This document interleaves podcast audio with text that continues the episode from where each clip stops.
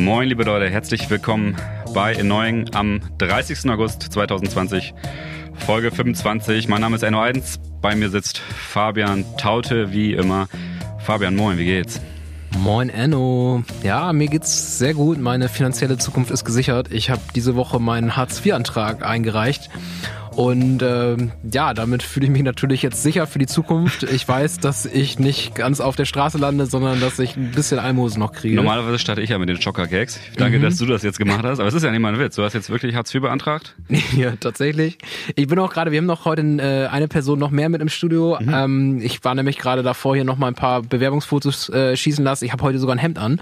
Ja, ähm, Stimmt. Ich, ich ziehe heute ein bisschen, ich versuche so ein bisschen hier ähm, das äh, ästhetische Niveau optisch äh, der Sendung nach oben zu ziehen. Und ich versuche das wieder so ein bisschen zu nivellieren, sag ich mal gerade. Ja, ich glaube, wir ergänzen uns da mal wieder ganz gut, so wie immer. Genau, wir sind hier voll besetzt im Studio. Ne? Es sind drei Leute da, es ist Ton da, alle natürlich weit auseinander, ganz viel Abstand. Leute, natürlich. Masken auch. Weil das, genau, also das nehmen ja einige nicht ganz so ernst, ne? Kleiner Teaser schon mal, Teaser. aber da wollen wir gleich auch noch drüber sprechen. Enno, wie geht's dir denn? Mir geht's auch ganz gut. Ist ein bisschen, gestern ein bisschen länger geworden, dementsprechend bin ich müde. Mhm. Ähm, aber ich habe ein bisschen, ich habe Bock auf die Themen heute. Wir haben einen relativ äh, lustigen äh, Themenkuddelmuddel heute.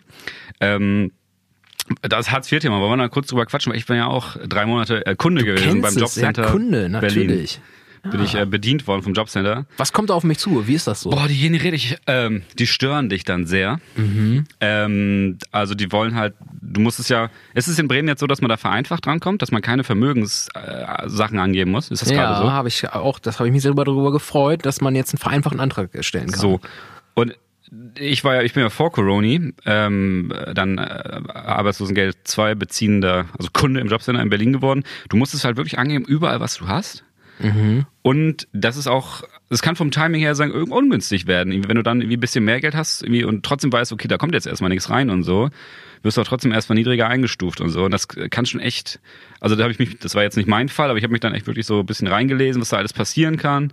Ich habe dann auch ein bisschen nebenbei frei gearbeitet, musste jetzt dann wieder extrem viel Geld zurückzahlen deswegen, mhm. weil ich das halt irgendwie nicht rechtzeitig planen und angeben konnte, dass dann der Satz vorher berechnet werden konnte, sondern wenn du frei arbeitest, dann kommen ja dann manchmal Aufträge, manchmal nicht. Und das war echt ultra nervig. Und das Witzigste war eigentlich, weil dann kam Corona und deswegen kamen diese ganzen regelmäßigen Gespräche bei mir halt nicht. Ja. Ich sollte dann, das war so ein Vorschlag von meinem Sachbearbeiter, sehr, netter Typ, so ich hatte keine persönlichen Dein Probleme. Case Manager, oder? Wie mein Case Manager der hatte mir gesagt, ich hätte doch bitte ein, ich könnte doch ein zweiwöchiges äh, Bewerbetraining machen, Bewerbungstraining machen. Zwei mhm. Wochen in Vollzeit Bewerbungstraining. Okay.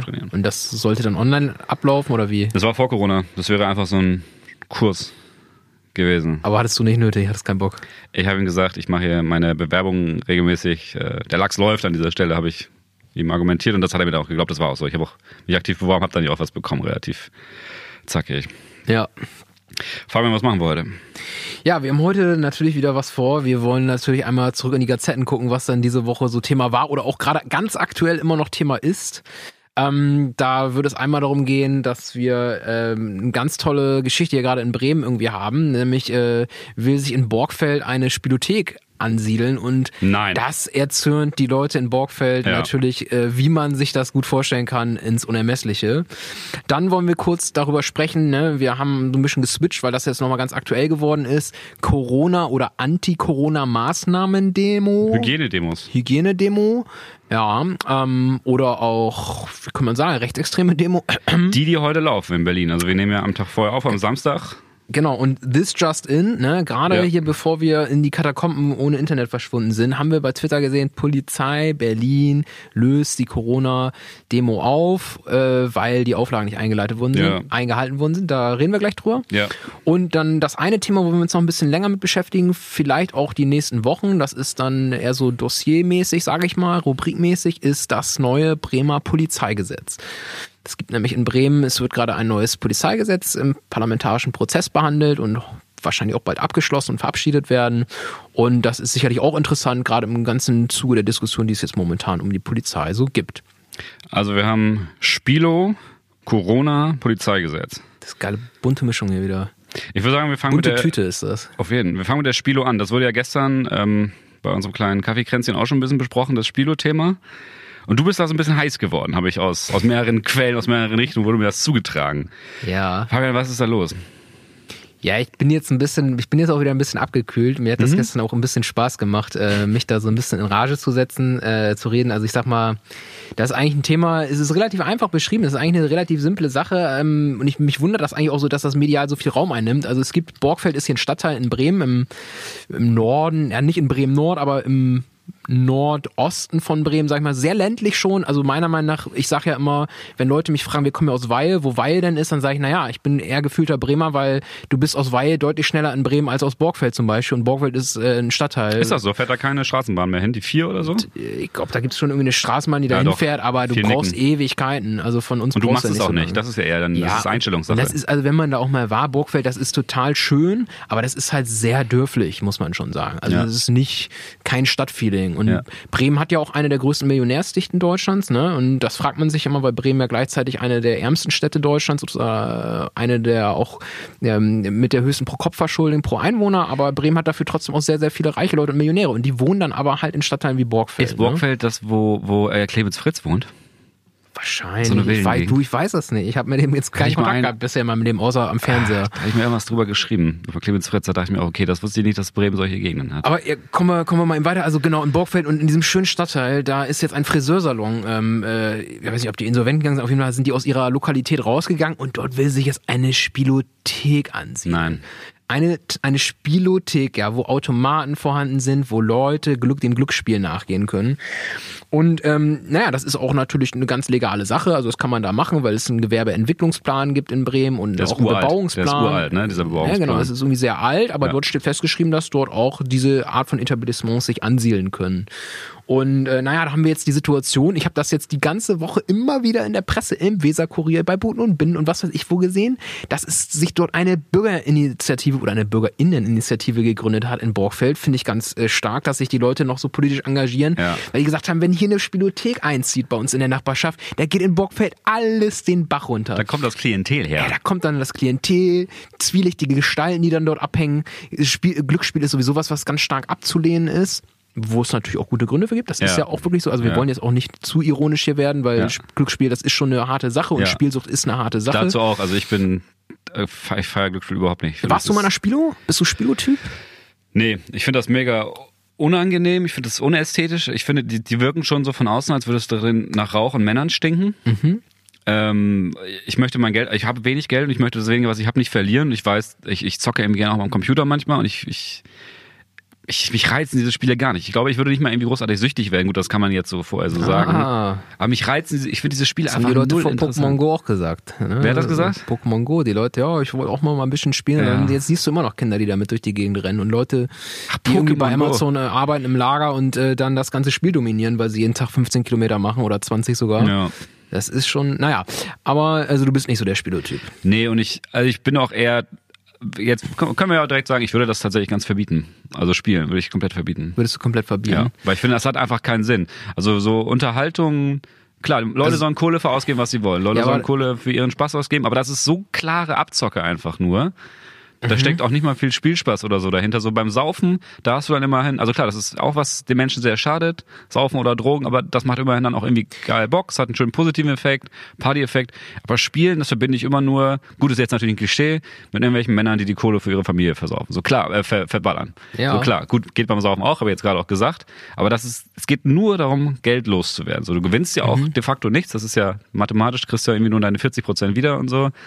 Ich finde es ganz schwierig irgendwie so. Ich, ich würde mich jetzt nicht so stark dafür einsetzen, aber ich würde es verbieten, wenn, wenn mich jemand fragen Also ich so. bin auch, ich bin nicht davon begeistert, wie diese, wie liberal dieser Markt mittlerweile geworden ist und dass da Unternehmen wie die Gauselmann-Gruppe, das ist jetzt zum Beispiel einer der größten Spilo-Betreiber da und Automatenhersteller, dass die da richtig abcashen mit dem Leid von ganz vielen Leuten, mit den Suchtverhalten von Ja, ganz genau. vielen Leuten. Das zerstört Familien, das zer- zerstört Existenzen. Wenn man sich fragt, wie Leute auf der Straße landen, du, viele können sich ja sagen, äh, in Deutschland kannst du eigentlich gar nicht auf der Straße landen, es sei denn, du willst es. ja, das kannst du auch verzocken. Genau, du kannst das auch verzocken. Und ich glaube, Spielotheken, die haben da keinen unwesentlichen Beitrag dran, dass Leute irgendwie echt alles verlieren. Aber, so jetzt kommt das Aber.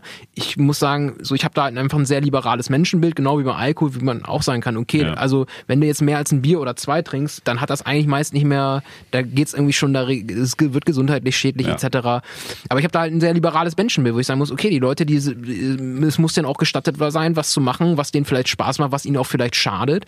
Aber, jetzt kommt das Aber, man sollte es dann bestenfalls so machen, dass es wirklich in streng, mit strengen Auflagen verbunden ist, in ganz engen staatlichen Regularien. Ja.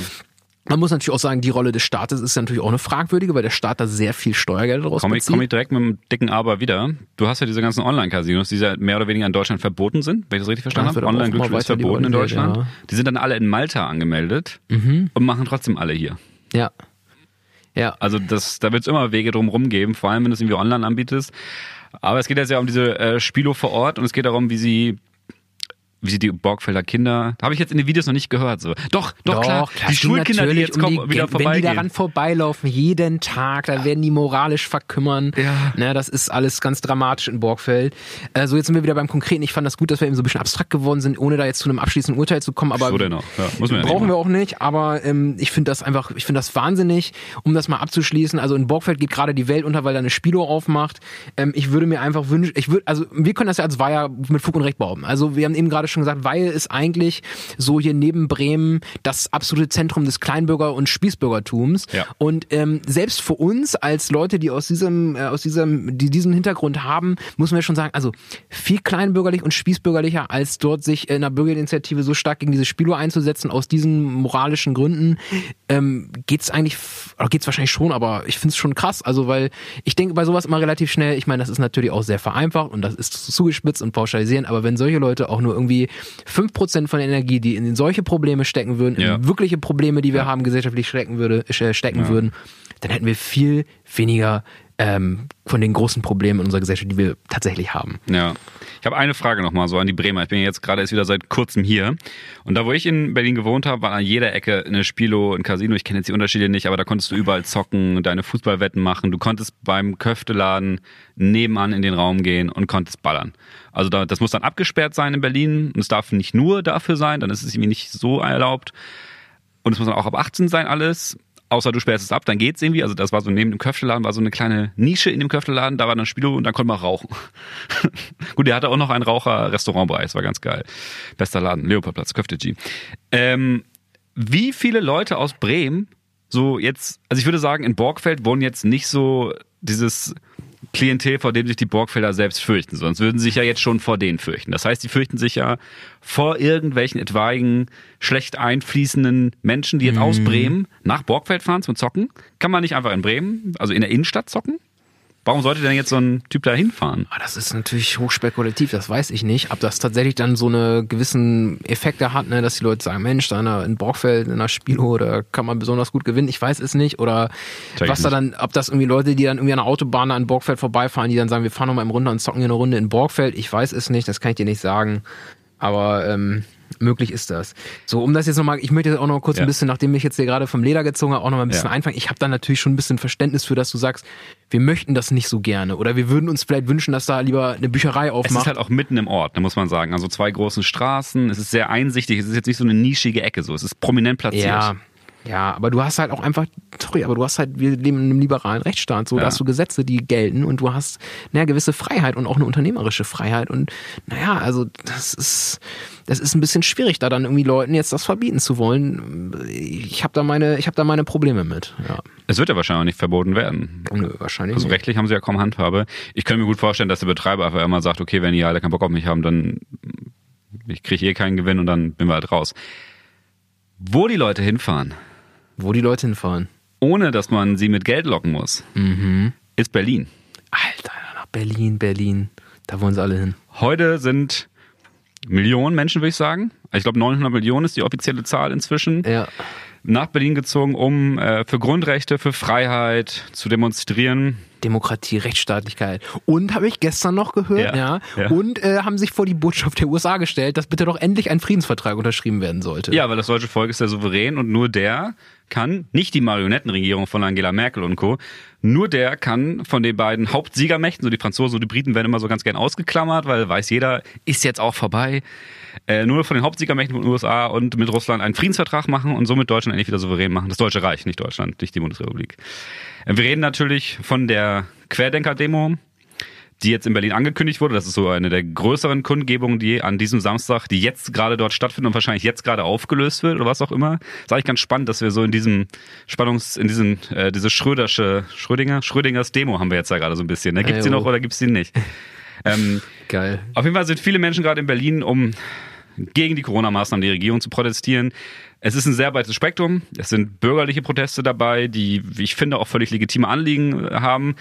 Aber es spaltet sich leider sehr schnell und sehr stark auf in zum einen extrem, dass Rechtsextreme kommen und eigene Voll. Veranstaltungen auch äh, in Berlin machen, eigene Kundgebungen machen. Die Partei Der Dritte Weg hat eingeladen, Richtig. die NPD Richtig. haben die Leute nach Berlin geholt. Ähm, du hast Verschwörungstheoretiker, also krasse Verschwörungstheoretiker, jetzt nicht nur Leute, die denken, dass dieses Corona jetzt gar nicht mal so schlimm ist. Ich meine, das wird ja immer noch diskutiert und abgewägt. Wir haben ja auch gestern abgewägt, Corona und Freiheit und so. Haben wir ein bisschen drüber diskutiert im Privaten. Und du hast halt auch, du hast Reichsbürger dabei, die zu diesem ganzen Mix aus sonst noch Esoterikeren, äh, freiheitlichen Leuten kommen. Ist eine riesige Mischung. Explosive Mischung ist das vor allen Dingen. Also Ja. ähm, genau, jetzt vielleicht mal kurz die Frage, was ist denn eigentlich passiert? Weil wir hatten ja schon mal solche Demos, also ich finde auch Demos, ja doch, es sind Demos, aber Kundgebung. fällt mir das schwer, das als Demo zu Da bezeichnen. macht Naja. Versammlung den offiziellen Ja, Begriff. Versammlung. Also es gab ja so, ich glaube im Juli war das doch schon mal, als das ein großes Thema war, äh, als es auch so eine große große Demo gab in Berlin oder Kundgebung gab in Berlin. Und jetzt haben wir Ja. das Thema nochmal. Und äh, jetzt ist es gerade nochmal richtig nach oben gekommen in den Medien, weil Innensenator von der SPD, Innensenator Geisel, gesagt hat, nee, wir verbieten das jetzt, beziehungsweise die Polizei in Berlin das dann durchgesetzt hat und gesagt, Ja. wir verbieten diese Versammlung, weil ähm, dort, äh, ja, weil dort natürlich das Allgemeinwohl und die allgemeine Sicherheit gefährdet wird. A, weil, äh, ich glaube, die offizielle Begründung, weil das Infektionsschutzgesetz, weil davon auszugehen ist, dass das Infektionsschutzgesetz nicht eingehalten werden kann und dass die Leute bewusst und wissentlich gegen diese Maßnahmen verstoßen werden. Genau, also das ist, das ist halt wirklich eine richtig knappe Timeline. Wer das, wahrscheinlich haben es viele mitbekommen. Die Versammlung ist schon länger angekündigt. Ähm, das ist dieses Querdenken 711 aus Stuttgart von Michael Ballweg, über den sprechen wir gleich ein bisschen. Der hat das angemeldet. Das wurde jetzt am Donnerstag diese Woche verboten von der Polizei. Das heißt, in Berlin ist das dann die Berliner Versammlungsbehörde. Die hat das dann verboten, weil sie, wie du sagtest, davon ausgeht, dass sich nicht an die Infektionsschutzmaßnahmen gehalten wird. Dann hat Innensenator Geisel das halt nochmal kommentiert und gesagt, Berlin darf kein Ort für Rechtsextreme und Corona, bla bla bla Leute werden und so. Und dann wurde das Verbot Freitag noch gekippt, Freitagmittag schon gekippt. Dann gab es Einspruch und dann hat das Oberlandesverwaltungsgericht von Berlin das rechtskräftig gemacht und die Leute waren am Samstagmorgen in Berlin, haben protestiert und jetzt 13.05 Uhr, glaube ich, kam die Nachricht, äh, hat die Polizei das aufgelöst, weil sich halt nicht, wie die Polizei vorausgesagt hatte, an die ähm, Auflagen gehalten wird. Ähm, was wir so ein bisschen besprechen wollen, ist ja, was sind das für Leute? Also ich habe mir diesen Michael so ein bisschen angeguckt und dann aber auch so ein bisschen im Gespräch, ähm, kann man, soll man, sollte man das verbieten oder nicht? Ich finde das auch eine Frage, die wir von Anfang an klären können, weil es jetzt gerade live ist. So. Hättest du den Bums verboten, Fabian? Nö, also ich würde den Bums nicht verbieten, würde ich sagen. Ähm, ich muss natürlich dazu erwähnen, dass ich nicht die Erkenntnisse habe, wie sie höchstwahrscheinlich die Polizei Berlin hat, die da intensiv recherchiert hat, wer diese Demo, wer zu dieser Demo, wer diese Demo angemeldet hat, welche Gruppen damit in Verbindung stehen, wer diese Demos unterwandern möchte und was da genau diskutiert wird. Vielleicht hat die Polizei ja auch Zugriff auf gewisse Chatgruppen und was weiß ich was alles. Das habe ich alles natürlich nicht. Ähm, aber die Begründung ähm, ist natürlich ein bisschen schwach. Also meiner Meinung nach dürfte halt so eine Demo nur abgesagt werden, wenn es eine unmittelbare Gefahr für die öffentliche Sicherheit gibt. Und das sehe ich nicht so stark. Also dafür, dass du eins der wichtigsten Grundrechte, ja, eins der heiligen Grundrechte, nämlich die Versammlungsfreiheit außer Kraft setzt, da musst du schon einen guten Grund haben. Und das Ja. kann nicht sein, ähm, ja, wir haben A, also das ist ja so die Argumentation, also der Infektionsschutz wird nicht eingehalten. Ähm, das ist natürlich der Fall. Es werden sich dadurch Leu mehr Leute anstecken. Und das ist eine schlechte Sache, auch äh, für generell für diese ganzen Corona-Bestimmungen, dass man dann sieht, okay, da sind Leute, die, die demonstrieren dagegen, die halten sich nicht an die Auflagen und äh, denen passiert sozusagen nichts. Das ist natürlich ein schlechtes Bild. Aber das stimmt gar nicht mal so zwingend. Also ich habe mich da so ein bisschen reingelesen und es gab ja auch diese sehr großen Black Lives Matter Demos, was übrigens auch von diesen Corona-Leuten benutzt wird, um zu sagen, hey, aber da hat niemand gemeckert und so wegen Corona. Erstmal doch, wurde gemeckert wegen Corona, aber das Thema war halt so immanent und so, deswegen hat es einfach nicht so dominiert. Also so habe ich das dann wahrgenommen in der Presse. Ähm, aber tatsächlich waren dadurch nicht viel mehr äh, gefährliche Ansteckungen gemeldet. Also, Weil es halt an, am- irgendwie auch draußen ist immer und so, ne? Und die Leute haben auch viel Masken getragen. Ja. Ja, und da, da ist dann so ein bisschen das Ding, also eine unmittelbare Gefahr für die öffentliche Sicherheit. Das würde für mich sowas wie bedeuten, dass davon naja, Umsturzversuche irgendwie zu erwarten sind von dieser Demo oder dass die Leute da ähm, hardcore randalieren würden. Ich glaube nicht, dass das unbedingt zu erwarten ist. Was natürlich der Fall ist, da ziehen jetzt einige, äh, also viele Rechtsextreme, Neonazis, Antisemiten durch Berlin und für Leute, für Black POC, Indigenous People, ähm, für ähm, ja für Juden ja auch, wird das äh, sicherlich jetzt eine unangenehme Situation sein und die werden Angst haben. Ja. Das sieht man ja auch bei Twitter, dass da so Tweets kommen und ähm, das ist natürlich total hart. Und dass dann Leute sagen, ja, sieht man bei Twitter auch sagen, ich bleib zu Hause, ich gehe mit meinem Kind nicht raus, das ist natürlich eine scheiß Situation. Die Frage ist aber, reicht das äh, als Rechtfertigung, ähm, um so eine Demo zu verbieten? Und ja. das ist die dann die Frage, es ist jetzt irgendwie, also ich möchte auch zu positionieren. Also ich würde sagen, es reicht wahrscheinlich trotzdem nicht. Also das es ist halt nicht. einfach ein richtig riesen, riesen Grundrecht, die Versammlungsfreiheit. Genau, und du kannst nicht, sobald eine Demo auch vielen Leuten irgendwie gegen den Strich geht. Und Angst macht, ja. Angst das, macht. Aber das reicht nicht. Du hast dauernd in Deutschland auch und das, das muss ich auch, also nehme ich. Gut, ich bin jetzt nicht von diesen ganzen Drohungen und Drohsituationen betroffen, ganz mhm. klar. Ich auch nicht, nein. Deswegen können wir da vielleicht aus, mit einer gewissen anderen Lockerheit drüber sprechen, so was ein Privileg ist, was wir haben. Mhm. Trotzdem ist es in Deutschland schon immer so gewesen, dass jeder Arsch demonstrieren konnte für alles Mögliche. Nicht schon immer, ne? Also. Nicht schon immer, aber in der BRD war es jetzt schon relativ lange so und ähm, Große Urteile wurden für die Demonstrationsversammlungsfreiheit ja auch damals mit Brockdorf getroffen. Das wird immer von so einem Brockdorf-Fall oder so gesprochen.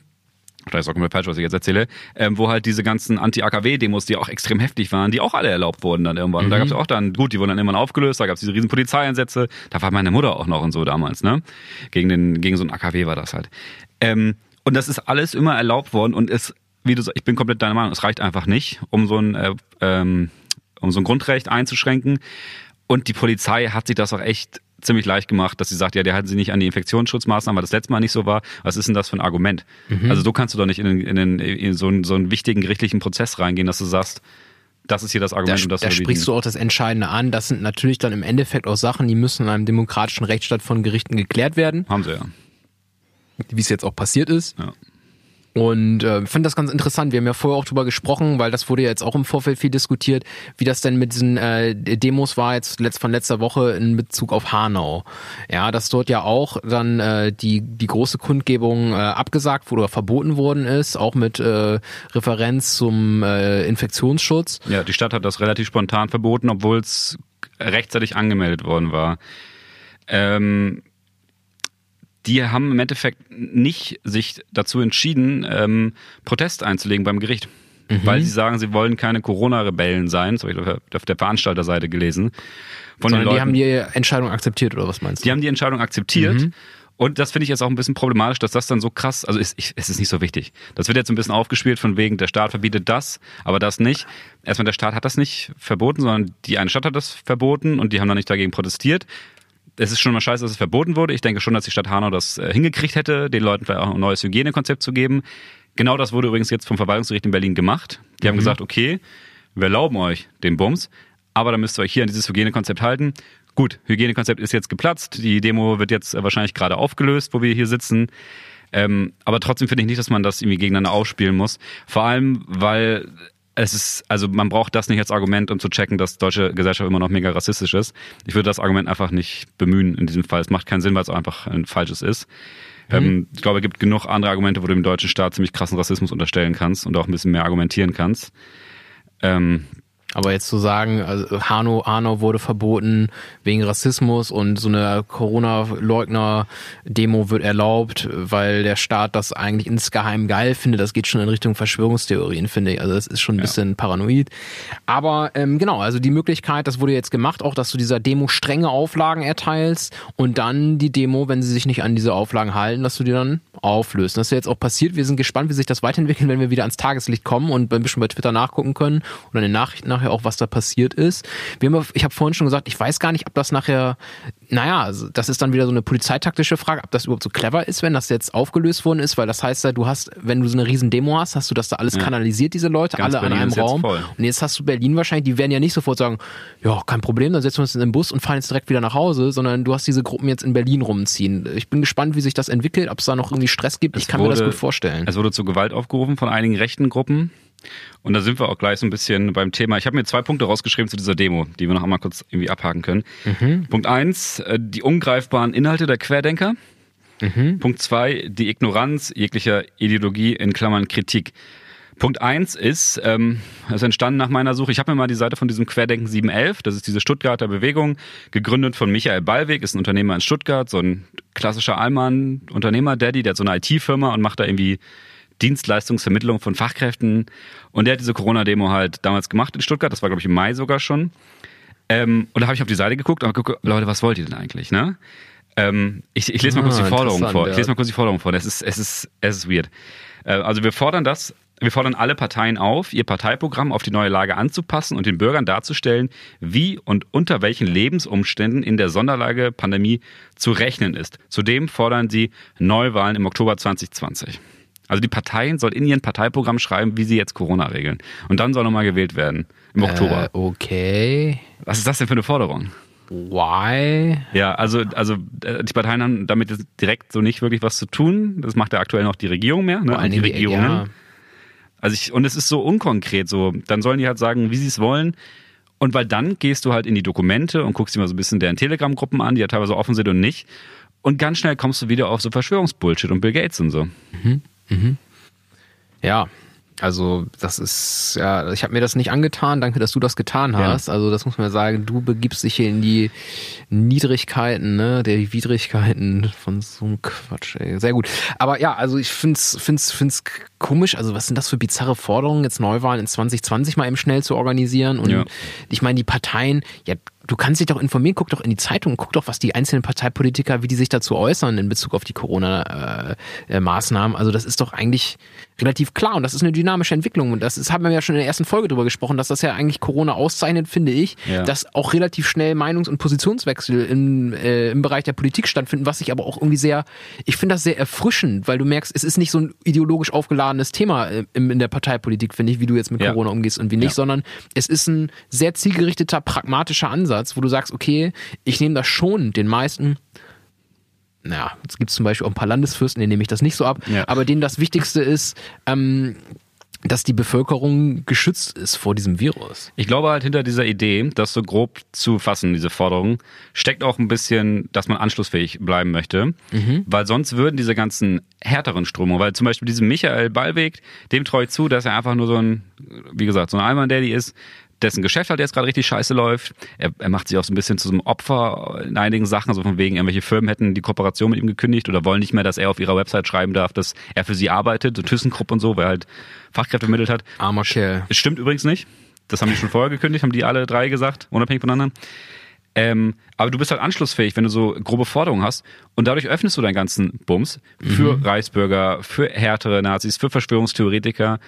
Und das ist dann auch gleich der zweite Punkt er sagt dann immer, dieser Michael äh, Ballweg, wenn er dann gesprochen wird, das ist so ein total charmanter, süßer Typ. Der mhm. wirkt immer so ein bisschen aufgelöst, so ein bisschen fahrig, mhm. aber dann und auch sehr süß. Also der hat ein sehr süßes Auftreten, so ein sehr sympathisches das, ja, Auftreten. Du bist angetan. Ja, das ist so ein Knuddeldehrer, so ein knuffiger Typ. Mhm. Und locker schreibt er aber auf, auf Telegram oder so, dann auch, dann aber auch schon die härteren Thesen dann mit seinen Kumpels, so diese Verschwörungsthesen. Mhm. Ganz schnell geht es dann auch um Bill Gates und um irgendwelche Zwangsimpfungen, die kommen sollen. Mhm. So Bill Gates hat ja mal gesagt, dass sein Ziel ist, irgendwie sieben Milliarden Menschen zu impfen. Da geht es ja eher darum, dass er halt jedem Menschen Impfungen zur Verfügung stellen möchte. Ne? Das ist sein Plan. So Bill Gates wird nicht hingehen, jeden Menschen anbinden und ihn impfen. So anderes Thema. Klar, muss man auch diskutieren, wie man das weltweit macht mit Impfungen, ja. auch diesen ID-Chips, die die planen und so. Aber das ist alles erstmal keine so mega konkrete Planung. Das sind alles sehr viele Theorien, wie man globale Gesundheitssysteme Ideen, organisieren ja. kann. Und die vermuten da so einen krassen Scheiß. Und das ist mega anschlussfähig dafür. Und dann sagt dieser Michael immer auch, ja, okay, also ich möchte keine linksextreme, keine rechtsextreme Gewalt. Er sagt auf seinen Demos immer, soll es keine Gewalt geben, distanziert sich auch von jeglicher Gewalt.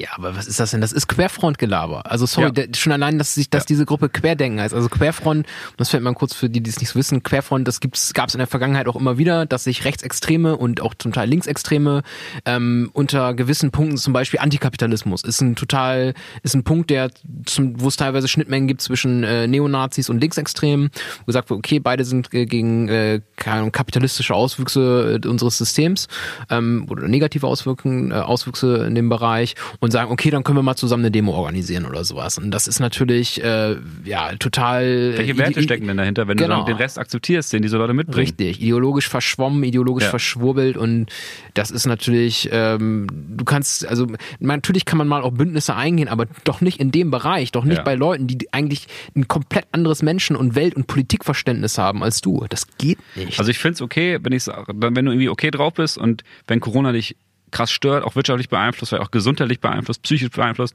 dann demonstriere dagegen. Und das ist jetzt immer so ein, so ein, so ein Standardargument. Ich weiß auch ehrlich gesagt nicht, wie ich das auflösen soll. Aber dann guck, dass du dich gegenüber allen, von allen Menschen, die irgendwie dann doch dumme Ideologie im Hintergrund haben, abgrenzt. So Punkt eins, ich erwarte nicht von jedem Menschen, dass er die Ideologie von diesen ganzen Bewegungen kennt. Das kann man auch gar nicht erwarten, finde ich. Nein, kannst du nicht. Die lesen aber auch leider auch nicht mehr so gerne Zeitung, glaube ich, diese Menschen, um sich darüber zu informieren, welche das sind. Mhm. Und äh, trotzdem erwarte ich dann schon, dass wenn du auf eine riesen Demo gehst und da werden irgendwelche Kaiserreichsflaggen geweht, was geweht wird, dass du das als Problem wahrnimmst und adressierst und sozusagen Kritik in deine eigene Gruppe machst. Und das kommt bei dem halt nicht. Er sagt immer, ja, ich distanziere mich, ne? Das mhm, wollen sie alles nicht. Mhm. Und dann ist das gut. So, ja, ja ich würde mich auch gerne von äh, Rassengesetzen distanzieren und dann ist alles gut. Hätte das Dritte Reich jetzt auch nicht verhindert, sag ich mal, wenn du das so gemacht hast. Also mal so als Vergleich, warum das nicht funktioniert. Mhm, ne? Jetzt ja. ein hartes Vergleich. Aber das, so funktioniert es einfach nicht. Und so öffnet er äh, Türen für richtig viele Leute. Und deswegen, ja, ich finde, es sollte erlaubt sein zu demonstrieren und so, aber wir, sollten, wir müssen uns nichts vormachen das ist ziemlich gefährlicher Bullshit, der da teilweise in sehr großen Zahlen mitläuft. Natürlich, natürlich. Aber wir dürfen auch nicht vergessen, auch wenn da jetzt sehr, das wirkt, als wenn da sehr, also ich meine, es sind sehr viele Leute in Berlin, aber 20, es ist immer noch eine ja. extrem, also Statistiken, es gibt ja auch dann Umfragen, irgendwie, wer wirklich so hart gegen die Corona-Maßnahmen ist. Ja. Das sind so wenig Leute, wenn man das irgendwie, anscheinend war sehr, sehr gut mobilisierbare Leute, auch für so Demos, ja. aber es sind immer noch verdammt wenige Leute, weswegen ich auch froh bin, dass sich die Politik, die politischen Parteien nicht von diesem Krams vereinnahmen lassen, sondern eigentlich alle, AfD nehmen wir jetzt mal aus, sehr, sehr klar sich auch gegen diese Leute aussprechen. Aber man jetzt so wie äh, Saskia Esken irgendwie von Covidioten äh, sprechen muss und die alle damit komplett äh, unter, ähm, ja, unter einen Hut ja. nehmen muss. Ist so ein Gabriel-Move so ein bisschen. Ja, ne? das ist nicht so ganz clever gewesen, aber naja, äh, passiert mal, ne, dass ja. man irgendwie, dass ein bisschen was rausrutscht. Aber denke ich auch, also das bin ich noch recht beruhigt wenn man das alles so ein bisschen in Maßstab setzt. Ne? Das Thema wird uns, glaube ich, noch weiter begleiten. Ich glaube, wir können das jetzt hier dicht machen oder hast du noch irgendwelche großen Gedanken zu? Also wahrscheinlich nö, hast du noch welche, aber. Nö, nö ja, ja, aber also nix, was wir jetzt noch weiter besprechen müssen. Wer die Demo jetzt gerade auflöst, die Berliner Polizei. Es ist die Berliner Polizei und da sind wir beim nächsten Thema. Enno, hast du schon gehört? Was? Bremen kriegt ein neues Polizeigesetz. Habe ich schon gehört, hast du mir gesagt letzte Woche. ja, du hättest es auch ruhig sagen können, wusste ich nicht, aber ist egal. Nee, wusste ich nicht, äh, wir haben, erzähl doch mal. Ja, wir haben jetzt ein neues was, Thema. Was ist denn ein Polizeigesetz überhaupt? Ja, ich erzähl mal ein bisschen, was eigentlich los ist. Also Bremen kriegt ein neues Polizeigesetz und das ist ja erstmal eine interessante Frage, warum denn überhaupt? Einfache Begründung, das aktuelle, also Polizei ist, um das nochmal zu erinnern, in Erinnerung zu rufen, Polizei ist im deutschen Föderalismus Länderaufgabe. Die Länder geben sich eigene Polizeigesetze, wo drin geregelt wird, in welchem Rahmen die Polizei welche Sachen machen darf und welche nicht und so weiter und so fort, mal ganz salopp gesagt. Und das letzte Polizeigesetz, was Bremen sich gegeben hat, ist von 2001. Also das letzte Polizeigesetz oder das aktuelle, was wir haben, ist sehr alt. Das ist vor der erste, Instagram erfunden worden, so zur vor, Einschätzung. Ja, vor Insta-Zeiten. Ja. Ähm, vor Twitter, vor Signal und anderen ja. äh, neuen Telekommunikationsmöglichkeiten. Und ähm, der zweite Grund ist, dass es eine EU-Richtlinie gab, die sogenannte JI-Richtlinie, ähm, Justiz und Inneres, dafür oh. steht JI. Ähm, deren Ziel es ist, äh, Datenschutz bei Polizei und Justiz ähm, für eine Mindestharmonisierung innerhalb der EU zu sorgen. Also das was mit DSGVO-Geschichten auch zu tun, so ein bisschen in dem Zug? Oder ja, war das ist interessant, nämlich genau zur gleichen Zeit. Also äh, die DSGVO ist jetzt 2016 ähm, in Kraft getreten und 2008, ab seit 2018, seit Mai 2018 muss sie auch umgesetzt werden. Ja. Äh, genau analog dazu ähm, geht halt diese JI-Richtlinie und sorgt dann halt für Datenschutz etc. bei äh, Sicherheitsbehörden. Mhm. Genau, und dort müssen dann die Länderpolizeigesetze angepasst werden. Das ist, vielleicht erinnern sich manche von euch auch noch, das war 2016, 2017, 2018 eine riesen Diskussion auch immer wieder in der Presse, weil zum Beispiel Bayern ähm, dann die Möglichkeit äh, gesorgt hat, auch gerade muss man überlegen, ne, das waren auch Zeiten, wo die AfD noch sehr erfolgreich war, ähm, und dann diese rechte, äh, diese rechten Diskurse aufgenommen hat und gesagt, wir machen jetzt mal einfach hier das autoritärste Polizeigesetz, was es seit 1945 in Bayern gab. Mhm wo extrem viele Grundrechtseingriffe legalisiert wurden, wo extrem viele rechtliche ähm, Bestimmungen aufgeweicht worden sind. Und, ähm, Ich muss sagen, genau. es funktioniert. Ich habe in keinem anderen Bundesland Deutschland so viel Angst vor der Polizei wie in Bayern. Die Ja. machen richtig ernst da. Und die ja, ja, das hört man ja auch mal wieder. Wenn man da irgendwie mit Cannabis unterwegs bist, da solltest du dich nicht erwischen lassen. Ne? War ich nicht mal. War mal nur eine Haus, äh, kleine Feier oder so vor ein paar Jahren und die, die, die wussten alle, wenn die Bullen kommen, ist hier dicht. Ja, auf jeden Fall ist das jetzt nun so, dass bis äh, 2020 diese a- alle Länder diese Regelung aus der Richtlinie in ihre Polizeigesetze umgesetzt äh, aufgenommen haben müssen und nun ist es so, dass es ab August, wenn du das ab August noch nicht hast, gibt es Strafzahlungen für die einzelnen Länder und naja, wir haben jetzt mittlerweile Ende August schon bald. Das heißt, dass Bremen dann auch äh, Strafe zahlen muss. Aber wir sind jetzt drauf und dran, ein neues Polizeigesetz zu erlassen, Yay. weswegen das dann auch geklärt wird.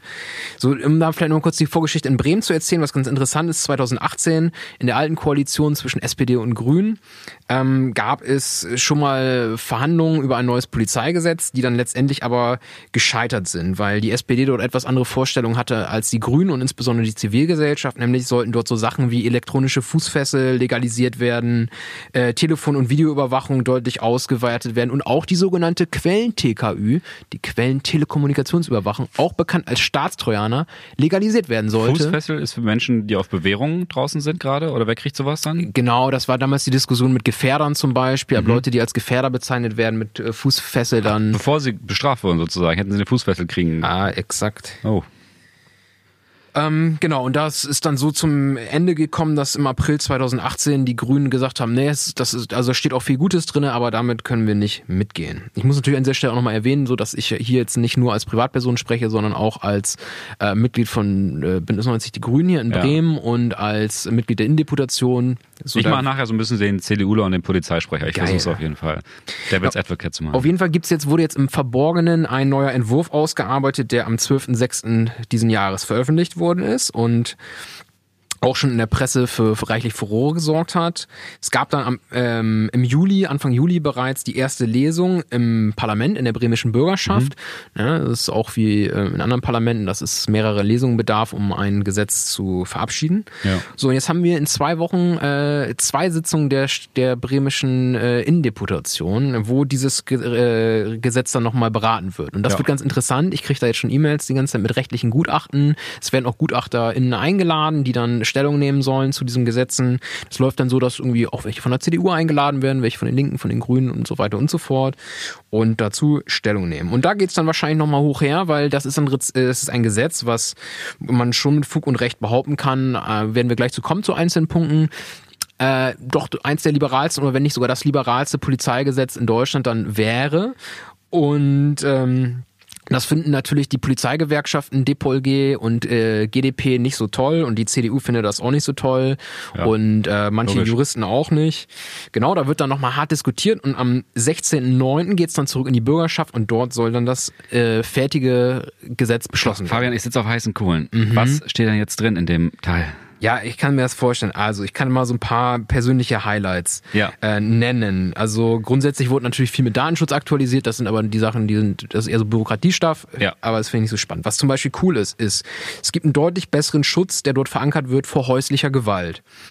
Nämlich äh, werden ähm, Wohnungsverweisungen, beziehungsweise ähm, genau, Wohnungsverweisungen für gewaltausübende Personen deutlich erleichtert und äh, Rückkehrverbote ähm, auch erleichtert. Das heißt also, momentan ist es so, wenn zu Hause in einem Personen oder in einem Haushalt ähm, häuslich Gewalt herrscht, ist es relativ schwer, die Leute, die dort ja ihren Wohnsitz haben, meistens sind es Männer, die diese Gewalt ausführen, äh, führen, diese Männer aus ihren Wohnungen zu verweisen und ihnen verbieten, zurückzukommen, weswegen die diese Personen dann häufig schnell zurückkommen und wieder ähm, ihre Partnerin, ihren Partner verprügeln. Ja. Und das wird zum Beispiel erschwert. Das ist eine Sache, die finde ich ganz toll. Und eine Sache, die da noch mit zukommt, ist nämlich, dass die Polizei, äh, wenn sie solche Sachverhalte aufnimmt, ähm, die Kontaktdaten der betroffenen Person, also der Täterin oder des Opfers, an eine Interventionsstelle äh, zwecks Beratung Oh, Das weitergeben habe ich auch gelesen. Muss. Die müssen dafür nicht mal fragen. Die können die einfach weitergeben. Genau. Von den Tätern, ne? Genau, von den Ja. Tätern, aber auch von den Opfern. Das finde ich, also erstmal mit den Opfern, das klingt ja erstmal, also das mit den Tätern klingt vielleicht erstmal unplausibel, aber das ist total wichtig, weil ähm, ich bin mir, ich bin ja der Meinung, dass die meisten Leute nicht, äh, die Gewalt ausüben, nicht Gewalt ausüben, weil sie einfach äh, von Grund auf schlechte Menschen sind, sondern weil sie einfach in soziale Bedingungen geraten sind, dass sie dazu gekommen sind oder sich auch psychologische Sachen bei denen entwickelt haben, dass sie anfangen, Gewalt auszuüben. Und dort professionelle Hilfe zu kriegen, ähm, dass man sich auch selbst nicht, äh, dass man selbst nicht mehr ähm, gewalttätig ist, das ist total wichtig. Ich- ich find's natürlich tatsächlich auch gut. viel wichtiger. Ich finde es tatsächlich auch gut, sorry, dass ich unterbrochen habe. Ich finde es tatsächlich auch gut, dass es den Leuten so ein bisschen aufgezwungen wird, weil sie es ja offenbar von sich selbst aus nicht so häufig suchen, diese Hilfe sozusagen da rauszukommen. Was ja auch, Richtig. Also ich, ich möchte das gar nicht so, so super fein reden, dass man jetzt irgendwie aus einer Verzweiflung oder so dazu übergeht, seine Partnerin zu schlagen, aber dass es jetzt eine Möglichkeit gibt für den Staat, da deutlich invasiver auch, es ist ja ein Eingriff in die Privatsphäre, die Daten einfach so Definitiv, rauszugeben, ja. aber invasiver da mal äh, zu, zu therapieren, man Mhm. auf Straßendeutsch zu sagen. Ähm, finde ich irgendwie ganz, auch wenn es ein bisschen weird ist, einfach so, ne, was ja auch irgendwie ein relativ moderner Ansatz ist, aber ich finde es eigentlich ganz gut. Auch wenn es auch ein Thema ist, was mich in meinem Leben zu noch nie betroffen hat. Ja, mich Gott sei Gott, Dank Gott sei Dank auch noch nicht. Ne? Aber ich denke auch, wir werden auch sehen, wie sich das auswirkt. Aber auch in den Rechtsgutachten, die ich bisher gelesen habe, wurde das auch weitgehend positiv bewertet. Ich bin gespannt. Ich glaube, dass das ja sehr viel äh, bewirken kann. Das nächste Highlight, Fabian. Das nächste Highlight ist ein Thema, das ist ja auch gerade ganz aktuell. Wir diskutieren viel über Rassismus in der Polizei. Einige diskutieren sogar darüber, ob es den überhaupt gibt. Äh, Ich glaube, über das Ob brauchen wir nicht diskutieren an dieser Stelle. Ja. Aber es gibt einige gesetzliche Maßnahmen in diesem, Se- in diesem äh, Polizeigesetz ähm, gegen das sogenannte Racial Profiling. Das heißt, Racial Profiling auf Deutsch, dass ähm, Leute kontrolliert oder eine gewisse Personengruppe aufgrund ihrer äußerlichen oder Überdurchschnittlich Merkmale kontrolliert. überdurchschnittlich kontrolliert werden oder beziehungsweise sogar besonders kontrolliert werden oder Ja. gezielt kontrolliert Kann ich ein werden. Beispiel machen? Ja, gerne. Ich, also ich sage nicht woher und ich sage auch nicht wo, aber es ist, äh, im, sagen wir so, in Niedersachsen bei Bremen. Ähm, hat jemand, den ich kenne, mit, zusammen mit der Polizei mal äh, Streife gemacht und da wurde durchaus offen und ehrlich angesprochen, dass man doch jetzt vor allem wie junge Männer mit türkischem, arabischem oder anderem Hintergrund, der vielleicht nicht deutsch ist, ähm, die jetzt auch kontrollieren wird, wenn die in einem schönen Auto sitzen. Also das wurde von Anfang an von der Polizeistreife angekündigt, dass das jetzt so gemacht wird. Und äh, viel offensichtlicher kannst du es ja nicht machen.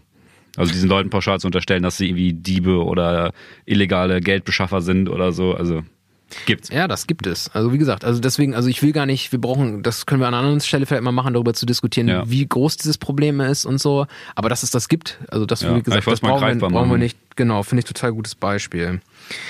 Ähm, genau, und was steht da zum Beispiel drin? Nämlich, dass sogenannte anlasslose Kontrollen an kriminalitätsbelasteten Orten abgeschafft werden. Also es gibt bisher in Bremen sogenannte besonders kriminalitätsbelastete Orte, wie zum Beispiel den Hauptbahnhof oder auch das Viertel, so Silval-Ecke da, Ja. äh, wo anlasslos Leute kontrolliert werden können. Sprich, die Polizei kannst du dir hingehen und sagen, Mensch, alles klar hier, wir kontrollieren dich jetzt. Dann sagst du warum und dann sagen die, weil wir das dürfen. Es geht ja wahrscheinlich vor allem um Drogen, oder? Bei Genau, sowas? es geht bei und sowas vor allen Dingen um Drogen, aber auch irgendwie um Beschaffungskriminalität, Prostitution etc. Ähm, bei Prostitution wahrscheinlich gar nicht so sehr, aber ähm, Genau, und dort, das wird jetzt abgeschafft. Also, weil in der Praxis treffen dann die, äh, diese anlasslosen Kontrollen, das ist ein Einfallstor für Racial Profiling, besonders Leute, die rassifiziert werden, beziehungsweise die ethnisch jetzt nicht irgendwie kartoffelmäßig aussehen. So. Ja. Und ähm, das ist auf jeden Fall jetzt eine Sache, wo die Polizei auch, das wird sehr kontrovers diskutiert, weil die Polizei sagt, Mensch, okay, wir haben aber hier das Erfahrungswissen, wir können sowas sehen, wer irgendwie da ähm, dann irgendwie tickt oder so. Ähm, das ist natürlich eine Sache, ja gut, was ist denn dann die Erfahrung? Also da werden dann wahrscheinlich doch überdurchschnittlich dann äh, solche Personen wie wir Ich habe mir dazu halt ein bisschen gedacht, ja klar, es gibt dieses Erfahrungswissen, so das haben ja auch die Leute, die im Viertel dann irgendwie Drogen kaufen gehen und so, die wissen ja auch, wo sie hingehen müssen. Mhm. Aber ich finde es dann aus einem freiheitlichen Aspekt und so einem Abwägungsaspekt, dass du sagst, wir machen das Polizeigesetz jetzt so, dass wir Menschen, die nicht als deutsch wahrgenommen werden oder nicht als irgendwie deutsche Herkunft wahrgenommen werden, da mehr schützen und dadurch akzeptieren wir halt, dass wir das nicht mehr so leicht bekämpfen können, dieses eine Problem, lösen aber gleichzeitig das Problem, dass sich diese Menschen im Alltag immer diskriminiert fühlen müssen oder diskriminiert werden, es geht ja nicht um Gefühl Voll, und so. voll. Und das finde ich ist ein Deal, den man machen kann Ich irgendwie. finde, da sprichst du einen total guten Punkt an. Du hast nämlich gerade diese abstrakte Abwägung Freiheit und Sicherheit sehr gut greifbar gemacht, finde ich. Ja. Darum geht's nachher. Und äh, das heißt ja auch nicht, dass man irgendwie Drogendealer per se nicht mehr kontrollieren kann im Viertel, Ja. weil man, das sind dann halt verhaltensbezogene Aspekte, an denen man das äh, festmachen kann. Also wenn so eine Gruppe ist, die offensichtlich da irgendwie ähm, am, am gleichen Ort abhängt und da irgendwie so sich Sachen heimlich übergibt oder so und äh, dann kann man aufgrund dieser Tatsachen natürlich diese Leute nach wie vor Ja. kontrollieren. Und du ne? löst das Dealing-Problem ja auch nicht, indem du den Straßendealer dauernd irgendwie belästigst oder so.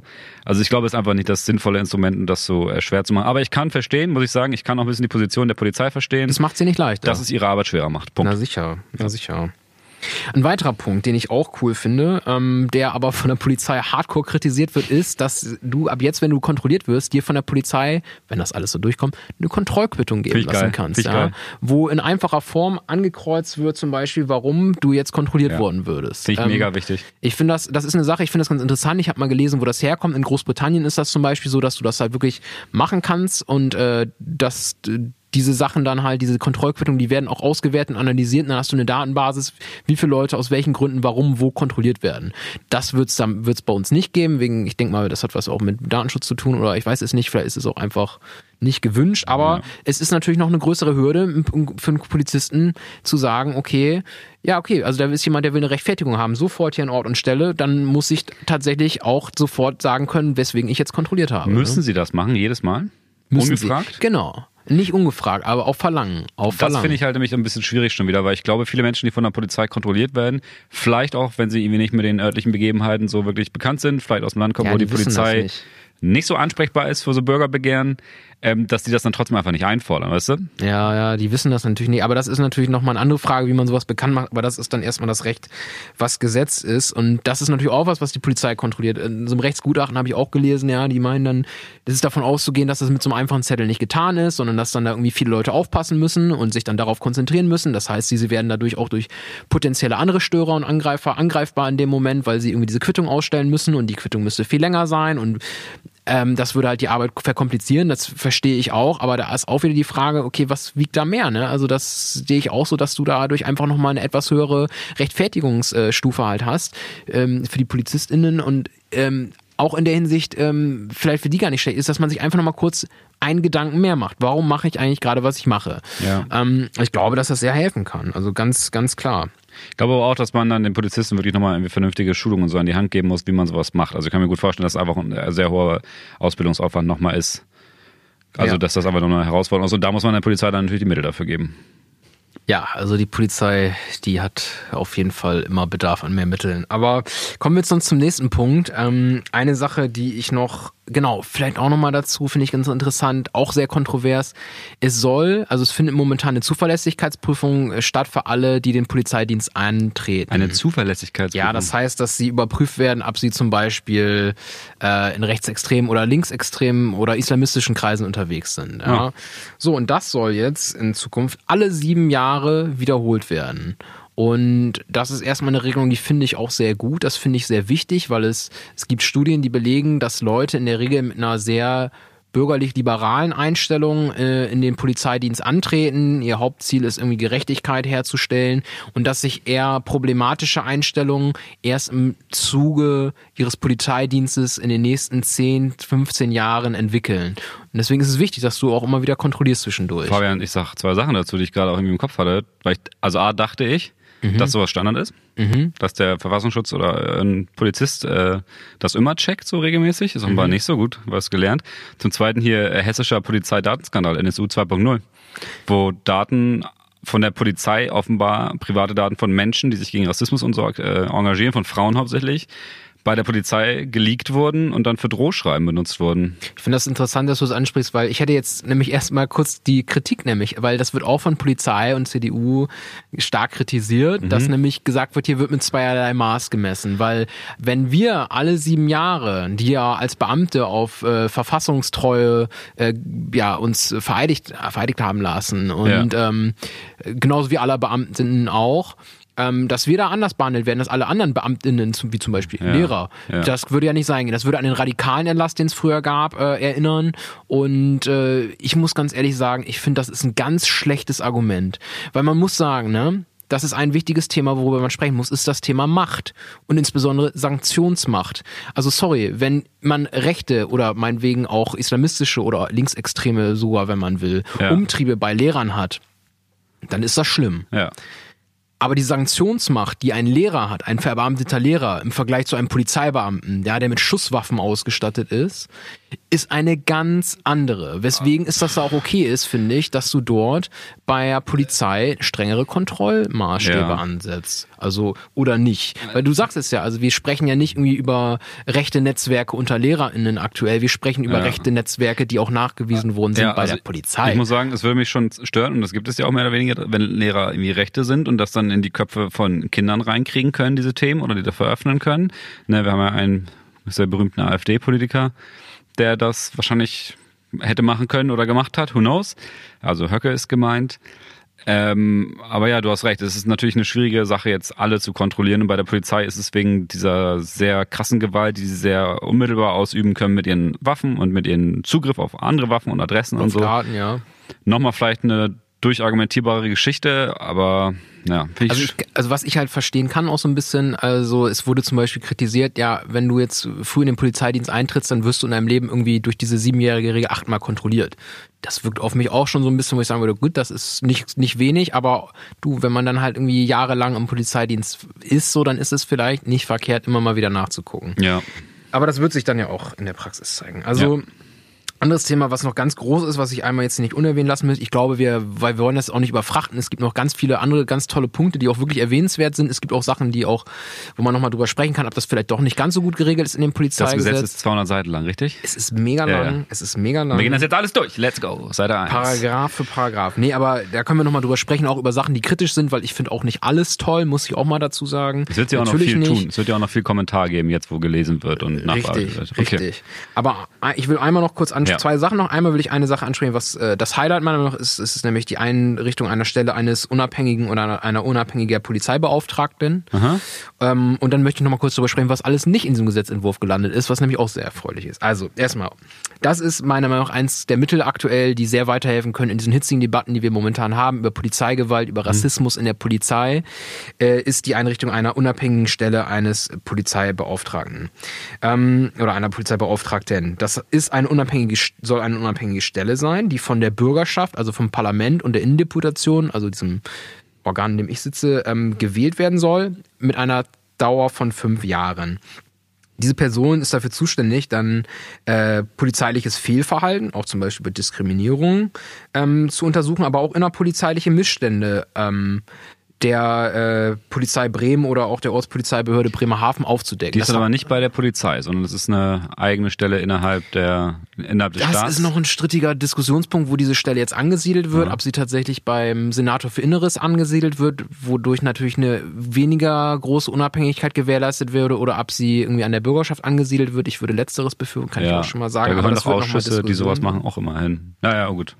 Und ähm, naja, das ist dann eine Stelle, die kann von einfachen BürgerInnen und PolizistInnen angerufen werden oder auch von den äh, Parlamentsfraktionen Mhm. und können bei können äh, dann dort ähm, ja Nachfragen stellen, aber halt auch äh, Sachen, die an sie herangetragen worden sind oder sie selbst betreffen, Beschwerden einreichen. Und äh, diese Person hat dann auch gewisse Rechte, nämlich zum Beispiel das Recht auf Akteneinsicht. Also sie kann sich polizeiliche Ermittlungsakten angucken. Sie hat äh, das Recht auf Zutritt zu Polizeidienststellen und äh, hat auch das Recht, bei Gro Polizeigroßlagen zum Beispiel anwesend zu sein. Sie darf auch Zeuginnen befragen und ähm, genau. Da machst du dich dann richtig beliebt bei der Polizei. Da, die freuen sich bestimmt immer, wenn er Naja, vorbeikommt. jetzt kommt der sie. interessante Twist. Ähm, diese, also das steht auch mit drin im Gesetz, dass der Auftrag ist, dass sie zu äh, versuchen soll, einvernehmliche Konfliktlösungen zwischen den Streitparteien herbeizuführen, also eine Art Mediationsrolle auch einnehmen soll.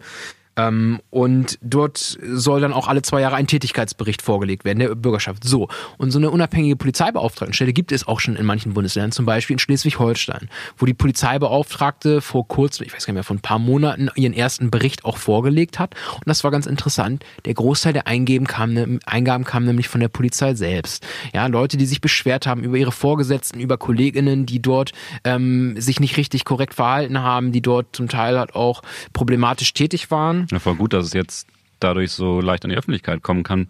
Genau, es kommt an die Öffentlichkeit, die Debatte wird versachlicht. Die trauen sich das zu sagen, auch mal gegen ihre Kollegen, was ja häufig ein Thema ist bei Teams Richtig, und Jobs richtig, das darf man auch nicht vergessen. Deswegen, also diese Stelle, diese Einrichtung dieser Stelle wurde zuerst auch von einigen Leuten kritisiert, aber von Seiten der Polizei hört man von ganz vielen Seiten auch, hey, das ist total sinnvoll, vielen Dank, dass sowas eingerichtet wird, weil endlich haben wir auch mal die Möglichkeit, äh, uns, äh, ja, unser Leid jemandem zu klagen und für Klärung zu sorgen, weil das natürlich schwer ist. Das kennt man ja von jedem Arbeitsplatz. Das ist ja nicht nur bei der Polizei so. Du wirst ja jetzt auch nehmen wir jetzt mal nicht dich, aber es rennt ja jetzt auch nicht jeder irgendwie zu seinem Chef, ähm, wenn er ein Problem mit dem Chef hat oder der eigenen, dem eigenen Unternehmen, dass da die Unternehmenskultur nicht richtig ist, weil man dann natürlich auch mit Konsequenzen rechnen muss. Ja, und vor allem bei der Polizei hast du ja auch aus verständlichen Gründen, die stehen dann ja immer da zusammen und müssen zusammen auch mal Gewalt ertragen oder so. Die halten halt zusammen so.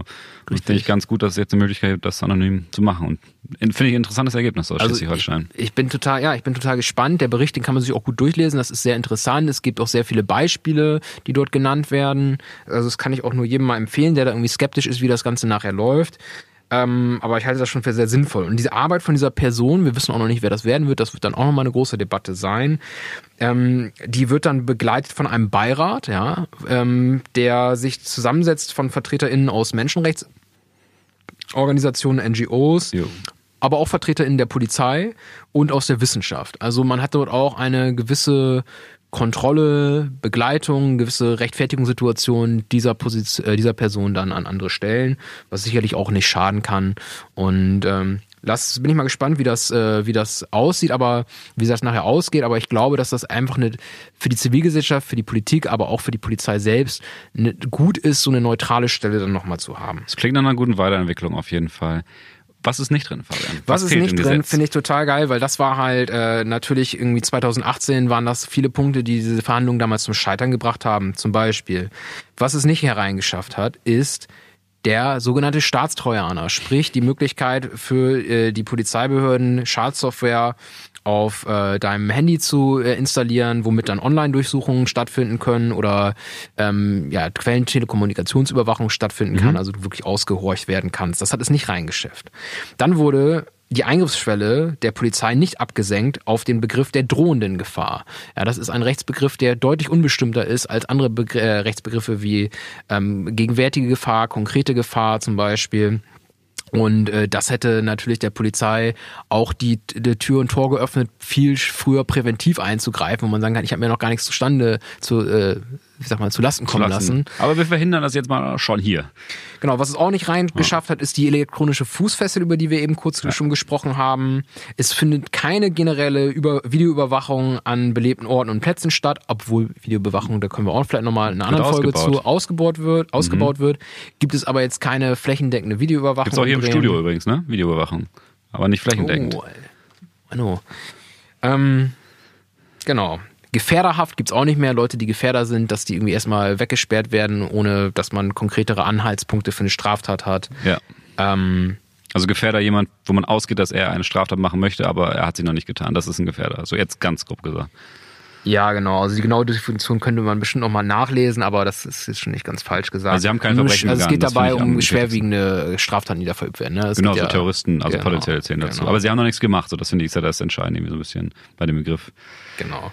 So eine Schleierfahndung zum Beispiel wurde auch nicht legalisiert. Was ist Schleierfahndung? Ja, Schleierfahndung ist, wenn du ähm, in bestimmten, an bestimmten Gebieten, wo bestimmte Straftaten zu erwarten sind, äh, du nach gewissen Personengruppen dann da äh, Wirklich grobflächig suchen kannst. Grobflächig Ich erinnere mich an so einen RAF-Bezug, dass sie das damals mal gemacht haben, als sie die RAF schnappen wollten. Das ist nicht drin. Das, haben ist nicht drinne und auch keine Ausweitung zum Beispiel von DNA-Analysen, also dass jetzt irgendwie wegen jeder Kleinigkeit schon direkt eine DNA-Analyse durchgeführt werden kann. Das ist natürlich auch, ich meine, das ist ja, wenn wir über personenbezogene Daten sprechen, also was gibt es denn für ein intimeres Datum als deine DNA? Keines. Also Mein Impfpass. Nee, nee, selbst der nicht. Nee, aber ich würde sagen, ähm, das ist vielleicht erstmal so ein erster kleiner Einblick ins Polizeigesetz. Wir werden da sicherlich noch weiter drüber reden. Wir sollten nämlich auch definitiv nochmal darüber sprechen, über andere coole Punkte, die drin sind, über Sachen, wo man sagen kann, oh, nicht so gut oder Sachen, die stark kritisiert werden, weil ich finde das auch immer wichtig, dass man auf diese Gegenargumente, die ja in den Medien sehr präsent sind von den Polizeigewerkschaften, von der CDU, dass man auch einfach mal Stellung zu nimmt, weil vieles davon auch einfach nicht sonderlich gut argumentiert ist. Und äh, ich glaube, die Sachen, die da drinnen stehen, die zum Teil natürlich auch die Polizeiarbeit nicht unbedingt einfacher machen, dass man das trotzdem sehr gut rechtfertigen kann, warum das im Großen und Ganzen dann doch Sinn macht. Kann man denn jetzt schon sagen, wann das fertig ist und gilt? Weißt du das? Ja, also es soll am 16.09., glaube ich, in der Bürgerschaft beschlossen werden und äh, ich weiß nicht, wann dann der genaue Termin wird, äh, ab wann es gelten soll, aber ich denke mal nicht viel später.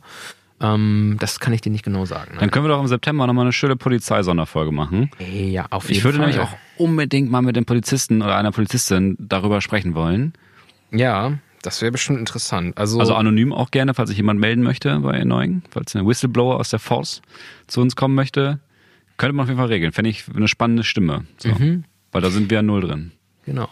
Eine Sache, die man noch mal erwähnen sollte, Ja. ne, habe ich vorhin gar nicht gesagt, warum das notwendig war. Natürlich ist auch notwendig, dass du ein neues Polizeigesetz hast, weil die Polizei, also natürlich würde ich mir wünschen, dass du äh, die nächsten 200 Jahre äh, der Polizei nicht unbedingt neue ähm, Kompetenzen irgendwie geben muss, aber man darf ja auch nicht naiv sein. Also sorry, die technologische Entwicklung von Ja. Kriminellen äh, oder die Vernetzung, die hat sich auch weiterentwickelt und da musst du halt auch als äh, Staat äh, den Sicherheitsbehörden da die Möglichkeit geben, zumindest in, einem- ne, in einem grundgesetzlich geschützten Rahmen ähm, und auch mit insbesondere mit Augenmaß, und ich glaube, das hat das äh, Gesetz ganz gut geschafft, etwas mehr Möglichkeiten zu Ja, geben. mit einer wir dürfen da nicht Kontrollinstanz, so wie dieser Beauftragten dann halt. Das finde ich ist ein total wichtiges Organ. Genau. Und es wird ja auch über, es gibt auch überall bei solchen Sachen dann richterliche Vorbehalte und richterliche, richterliche Genehmigungen und so. Aber das wollte ich vielleicht auch mal kurz erwähnen, weil das natürlich auch eine Sache ist, da darf man nicht dumm und naiv sein. Das ist natürlich schon so, dass irgendwie Kriminelle auch irgendwie mit der Zeit gehen und dass sich dann auch so ein, ähm, seit 2001 sicherlich da die Möglichkeiten, wie wir alle miteinander kommunizieren, verändert haben und naja, dass man da natürlich auch ähm, die Strafbehörden ein bisschen, Strafverfolgungsbehörden ein bisschen anders arbeiten müssen. ne? Fabian, wir haben, wir haben alles gehabt heute. Wir hatten Spilo, wir hatten Corona, wir hatten die Polizei. Voll. Darf ich, da darf man nicht dumm und naiv sein als neues Motto für Erneuing nehmen. Das finde ich ist äh, sehr guter Spruch, den man sich mal hinter die Ohren schreiben kann. Ja, fällt mir auch nicht immer einfach, aber so ist es manchmal, ne? Es ist nicht immer einfach, nicht dumm und naiv zu sein. Wir können ja mal teasern. Wir, wir haben ja gestern dafür Kritik bekommen, dass wir so viele Themen teasern, die dann nie machen. Oh, äh, ja. wir können jetzt mal alle Themen teasern, die wir nächste Woche vielleicht machen. Boah, geil. Okay. Selbstoptimierung, Ja, Selbstoptimierung. Lehrer, Mhm. einfach mal sagen. Kirche, Ja, Kirche können wir auch nochmal machen. Fußball, Riesenthema bei uns auch. Fußball immer wieder Thema. Fußballjournalismus, Oh, Fußballjournalismus, das ist immer wirklich ein Thema. Essen Also vielleicht. Riesen, Riesenthema. Ich fände auch geil, wenn wir so eine Kategorie nochmal einbauen, wo wir einfach immer irgendwas essen vor dem Mikrofon und die Ja. Leute müssen dann erraten, was wir gerade essen. Ich hatte ja gehofft, dass du die Dinger hier, also Fabian hat eine, ein Gemüsebouquet mehr oder weniger mitgebracht. Ich hatte gehofft, dass er das hier währenddessen live snackt. ja, komm, eins kann ich ja nochmal eben Mach mal eben kurz, ja. warte. Sie hören jetzt live, wie Fabian Taute eine Karotte ist. Liebe Leute, das war Annoying am 30. August 2020. Fabian hat, hat Bock gemacht. Hat mega Bock gemacht. Und äh, folgt Annoying auf Social Media. Wir haben Instagram, www.instagram, oh, weiß ich gar nicht, de.com. Egal, at Annoying Podcast gibt's auch bei Facebook. Ähm, bei Twitter heißen wir, wie wir heißen. Enno Eidens, Fabian Erzähl's euren Taute. Freunden. Erzähl's euren Freunden, erzähl's euren Eltern. Das wäre mir persönlich wichtig. Ja, wirklich. Und dann hören wir uns äh, nächste Woche. Macht's gut. Wir wünschen euch alles Gute.